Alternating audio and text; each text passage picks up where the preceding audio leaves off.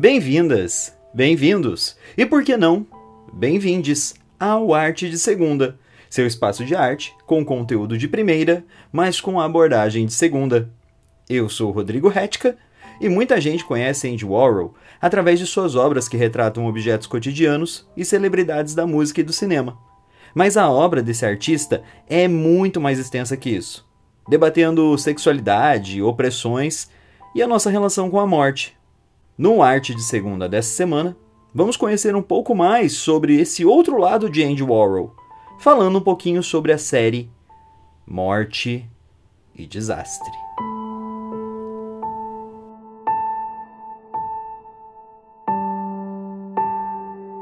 O conteúdo desse podcast também está disponível no YouTube Arte de Segunda. Nos sigam no Twitter, arroba Arte de Segunda, no Instagram, arroba Rodrigo Retica. E se você puder e quiser nos ajudar financeiramente, nos apoie através do apoia.se barra Arte de Segunda. Todo o apoio financeiro arrecadado será destinado ao processo de acessibilidade do nosso conteúdo. Enfim, vamos lá debater morte, desastre e genocídio através da obra de Andy Warhol.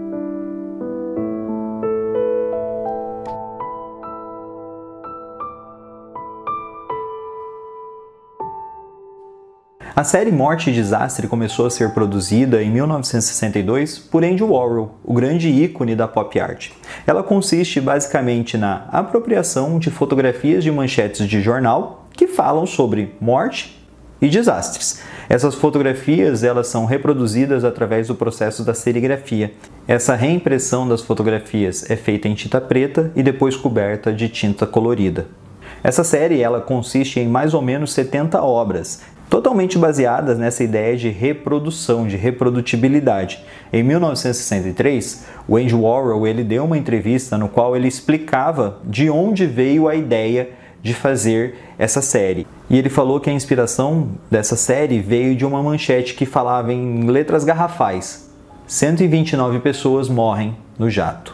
Acho que era grande foto de um acidente de avião. A primeira página do jornal: 129 morrem. Eu também estava pintando as Merlins. Percebi que tudo que estava fazendo devia ser sobre morte. Era Natal, ou Dia do Trabalho, um feriado qualquer. E toda vez que eu ligava o rádio, eu ouvia eles dizendo: 4 milhões vão morrer. Isso começou. Mas quando você vê uma imagem horrível repetidas vezes, ela realmente não tem mais efeito nenhum. A série Morte e Desastre foca na apropriação dessas mensagens transmitidas pelo jornal, dessas manchetes, dessas fotografias, essa reprodução através da serigrafia, só que de uma maneira massiva. Andy Warhol se apropria aí nessa série de fotografias e imagens de acidentes de carro, de suicídios, de envenenamentos, de assassinatos, explosões nucleares e até mesmo execuções por cadeira elétrica. A obra O Desastre do Atum é composta basicamente pela imagem de uma lata de atum e a impressão da fotografia de duas senhoras, as imagens vieram de uma manchete que destacava a morte das duas por terem consumido o atum contaminado das latas. Green Crash Car faz parte de um conjunto dentro da série chamado de Carros em Chamas, que se baseiam em fotografias de acidentes automobilísticos que tiveram vítimas fatais. A fusão entre corpo e máquina. Green Crash Car é uma das cenas mais bizarras e horríveis, mas a repetição da imagem a maquia e a torna quase abstrata.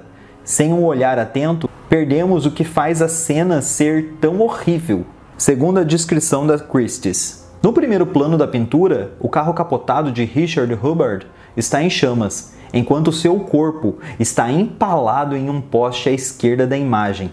Ele pende mole, embora na verdade ele ainda esteja vivo. De uma maneira que muitos críticos chegaram a confundir a imagem como um linchamento no Deep South. Essa cena horrível e extraordinária é exibida com um aparente distanciamento calmo e a objetividade documental de uma fotografia imobiliária ou imagem de um folheto de férias. A fotografia em si, ela é horrível, ela é bizarra, ela carrega esse horror, mas o Andy Warhol ele reproduz ela tantas vezes na tela que a gente acaba se perdendo naqueles detalhes, a gente acaba não enxergando necessariamente onde está o carro, a gente acaba não necessariamente encontrando onde está o homem empalado, a gente acaba se perdendo naquele mar de informações. É como se a repetição daquela tragédia várias e várias e várias e várias e várias vezes tornasse ela completamente abstrata aos nossos olhos. A obra The Orange Disaster é composta de 15 impressões da fotografia de uma sala com uma cadeira elétrica, coberta por uma camada de tinta laranja. O clima sombrio da sala e a cadeira de execução contrasta com a vividez do laranja. A imagem de origem é da sala de execução do Centro Correcional de Sing Sing, em Nova York, e foi tirada em 1963. Essa fotografia ganhou manchetes por conta da execução do casal Julius e Ethel Rosenberg, condenados naquele ano por espionagem. No canto superior da imagem, há a placa Silence silêncio.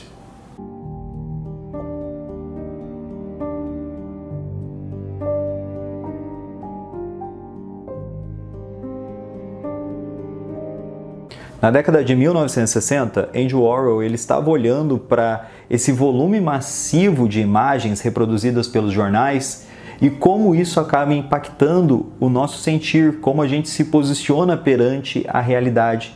Ele observou que aos poucos a gente vai se afogando cada vez mais e mais e mais nesse mundo de imagens e essas imagens em reprodução extrema, elas acabam perdendo sentido, elas acabam perdendo a sua individualidade ali dentro daquele contexto.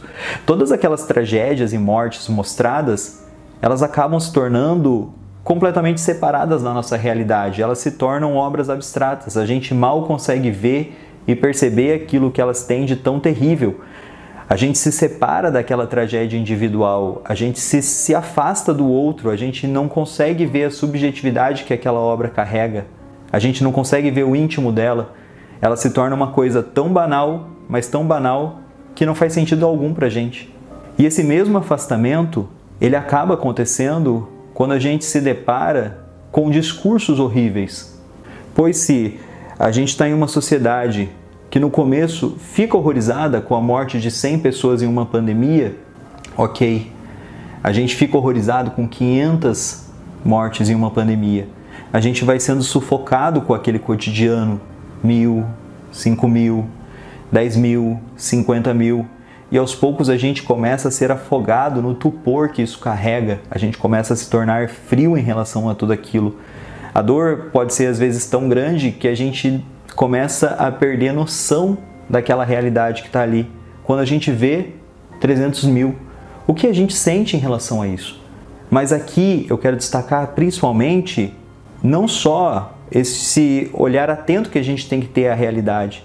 Quando a gente pensa nessa tragédia, quando a gente pensa nesse desastre que a gente está vivendo, mas também num outro ponto.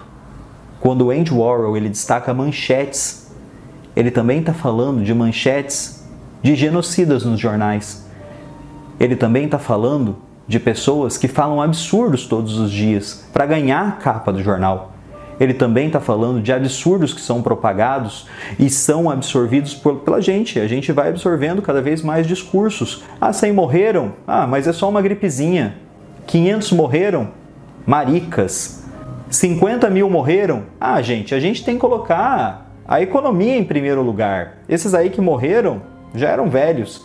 Esses absurdos, eles vão também entrando na nossa mente e a gente vai se acostumando com esses absurdos. Só que será que é o caminho correto a gente se acostumar também com essas mensagens absurdas? Às vezes no começo a gente fica revoltado, só que a partir de que momento a gente se acostumou com o absurdo a ponto dele acontecer todos os dias nas nossas vidas, ele ganhar a capa do jornal todos os dias da nossa vida. E ele ainda continuar se propagando e repetindo-se, porque a cada passo que esse absurdo avança, é mais um caminho que ele tem para seguir, é mais um espacinho que ele tem para adentrar, porque esse absurdo aqui ele já alcançou, agora ele precisa alcançar um absurdo maior. Quando a gente vê, a gente está tolerando aquilo que não deveria ser tolerado. Quando a gente vê, a gente está vivendo às margens, alheio a um genocídio, governado por um genocida. E o que, que a gente está fazendo? Absorvendo simplesmente essa repetição de imagens, manchetes, morte, desastre, Morte, desastre, morte, desastre. Qual caminho a gente tem para seguir? Como a gente sai desse estupor? Não se sinta sozinho. Eu sei que é muito difícil, às vezes a gente se pega em algum canto, às vezes desanimado, sem saber exatamente o que fazer, mas a gente não está sozinho.